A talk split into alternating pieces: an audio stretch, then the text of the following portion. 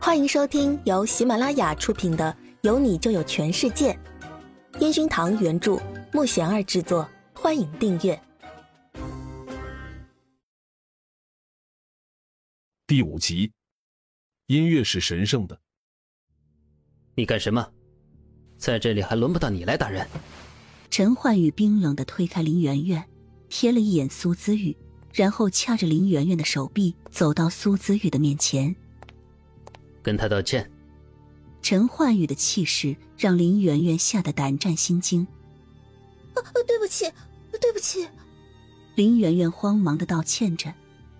苏子宇抬起头，满眼泪水的盯着林媛媛。就算这件事情是我做错了，也不应该是你打我。公司是做音乐的地方，音乐是神圣的，不允许你们在这里胡闹。陈焕宇甩开林媛媛的手，走到经纪人的前面，带着生气的口吻看了一眼林媛媛。今晚没有特邀嘉宾。他生气的甩开梳妆台前面的一凳，透过镜子瞄了一眼缓缓站起来的苏姿雨。焕宇哥，你不能这样对我呀！我可是推掉了音乐盛典，特意赶回来参加你的演唱会的呀。林媛媛委屈的跟随着陈焕宇的身边，却又不敢靠近的看着眼前这个冷若冰霜的男人。我说苏大小姐，你能不能做好这份工作啊？你好好管好少爷的话头，你端什么茶倒什么水啊？你要是这么喜欢端茶倒水，以后你就端茶倒水去。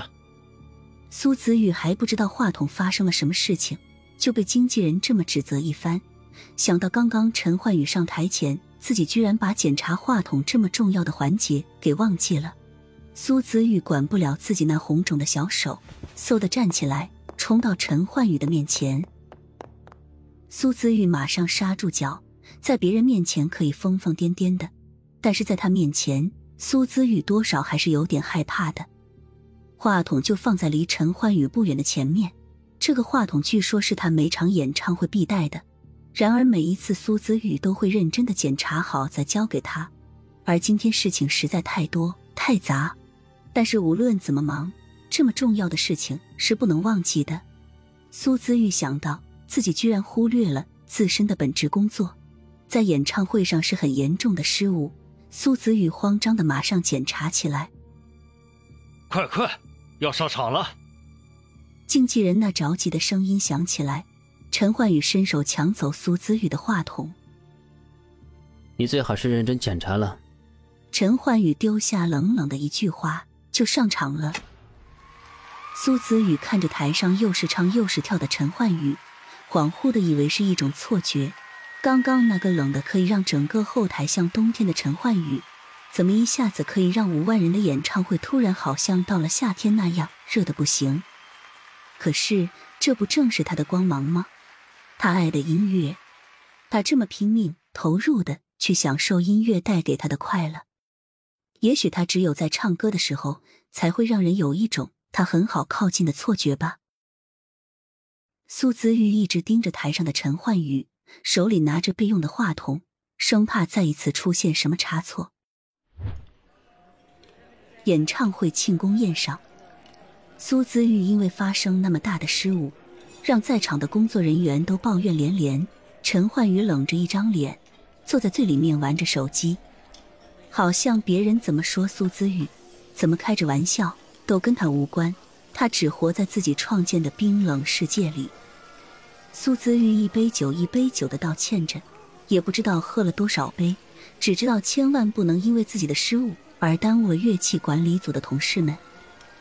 焕宇哥，刚刚打人是我的不对。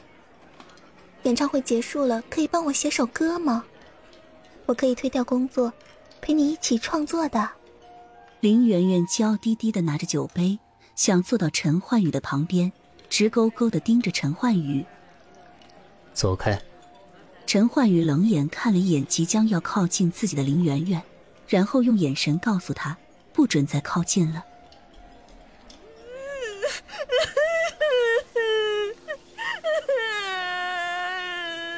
苏姿玉倒在桌上，忽然大哭起来。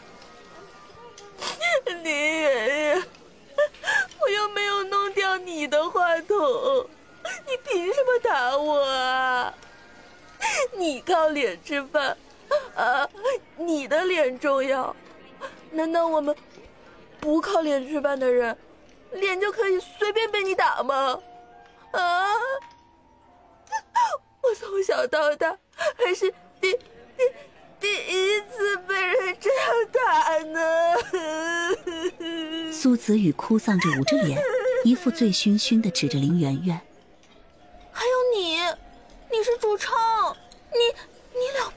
啊！”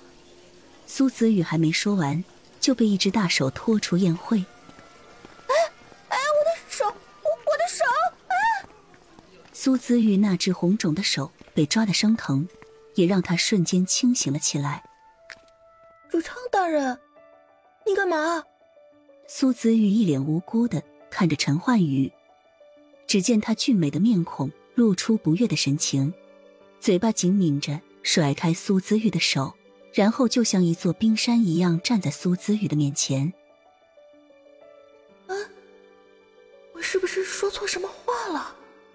苏子玉揉揉脑袋，发现整个脑门嗡嗡的叫，心想不会自己又闯祸了吧？早就说过。不能乱喝酒，自己怎么就长不住记性呢？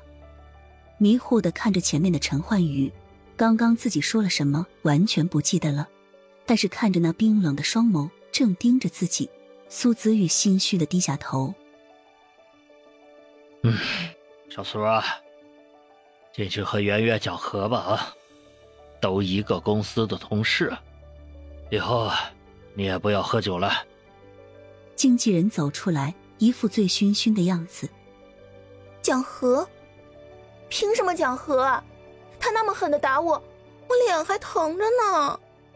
苏子宇昂起那烫得发红的小脸蛋，伸手摸了摸滚烫的额头，感觉身体冷得发抖。